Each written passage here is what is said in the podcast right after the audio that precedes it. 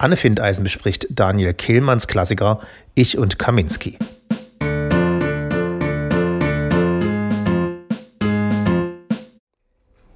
Daniel Kehlmann, Ich und Kaminski. Da Aktualität von Büchern bei Studio B nicht unbedingt eine Prämisse ist, um ein Werk nicht zu besprechen, und schon gar nicht, wenn es sich dabei auch noch um eines handelt, welches dem Autor einst zu seinem internationalen Durchbruch verhalf, sah ich keinen Grund mehr, der dagegen sprach, Daniel Kehlmanns 2003 im Surkamp veröffentlichten Roman Ich und Kaminski für die kommende Sommersendung nicht zu rezensieren. Bereits das Vorwort in Form eines von 1764 stammenden Zitats des schottischen Schriftstellers und Rechtsanwalts James Boswell gibt dem Leser, ohne dass er es zu diesem Zeitpunkt bereits in Gänze erfassen kann, einen Vorgeschmack auf das Wesen des Protagonisten Sebastian Zöllner. Dieser, seines Zeichens Kunsthistoriker und nicht sonderlich erfolgreich in seinem Beruf, sieht seine Chance auf den großen Durchbruch mit dem Verfassen der Biografie des berühmten und vor allem alternden, blinden Malers Kaminski endlich gekommen. Wobei wir auch schon beim Titel des Buches wären. Ich, also Sebastian Zöllner, und Kaminski, der Maler. Der Esel nennt sich immer zuerst. Lassen wir das für den Moment erst einmal so stehen. Zu diesem Zweck, dem Schreiben der Biografie, reist Zöllner zum Wohnort des Malers in die Alpen, um den berühmten Kaminski, der einst mit Größen wie Picasso und Matisse zusammenarbeitete, zu interviewen. Bereits seine Anreise gestaltet sich beschwerlich und gibt einen tiefen Einblick in das Wesen des Protagonisten preis. Allein darauf aufmerksam gemacht zu werden, dass er im Nichtraucherwaggon des Zuges nicht rauchen dürfe, lässt ihn vor Wut die Zähne zusammenbeißen. Ebenso macht ihn die Tatsache, dass seine Wirtin den berühmten Maler, der ja bereits seit 25 Jahren in der Gegend lebt, nicht zu kennen scheint, fassungslos. Und auch sonst stellt sich beim Leser schnell der Eindruck ein, es mit einem arroganten und von sich selbst eingenommenen Menschen zu tun zu haben, der nicht viel von seiner Umwelt zu halten scheint. Hierzu ein kurzes Zitat. Wie komme ich zu Kaminski? Sie legte zwei Wulsthände auf den Rezeptionstisch und sah mich an. Der Hund fand irgendetwas und fraß es geräuschvoll auf. Er wartet auf mich, sagte ich. Ich bin kein Tourist, ich bin sein Biograf. Sie schien nachzudenken. Der Hund drückte die Nase gegen meinen Schuh. Ich widerstand dem Wunsch, ihn zu treten. Zitat Ende. Schließlich gelangt Zöllner auf Umwegen zum Haus des gebrechlichen Malers, in dem dieser mit seiner Tochter Miriam und einer Haushälterin lebt. Sein schamloses Verhalten, welches er bei dieser Gelegenheit an den Tag legt, ließ mich das ein oder andere Mal mit dem Kopf schütteln. Letztlich führt er es sogar so weit, dass er es mittels eines Tricks schafft, den Maler in Abwesenheit seiner Tochter und mittels Bestechung der Haushälterin aus dem Haus zu bringen, um mit ihm allein zu sein.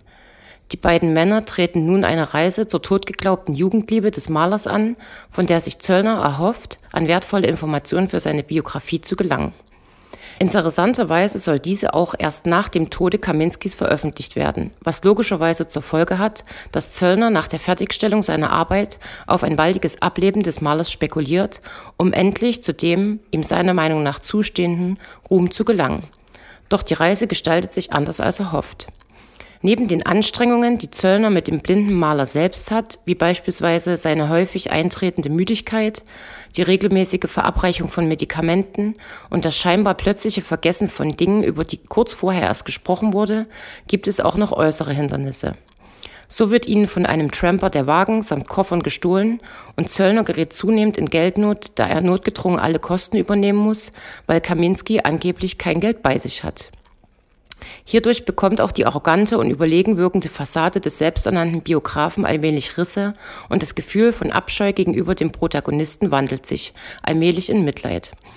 Als Leser beginnt man sich unweigerlich zu fragen, wer mit wem seine Spielchen treibt, beziehungsweise wer hier wirklich wen manipuliert.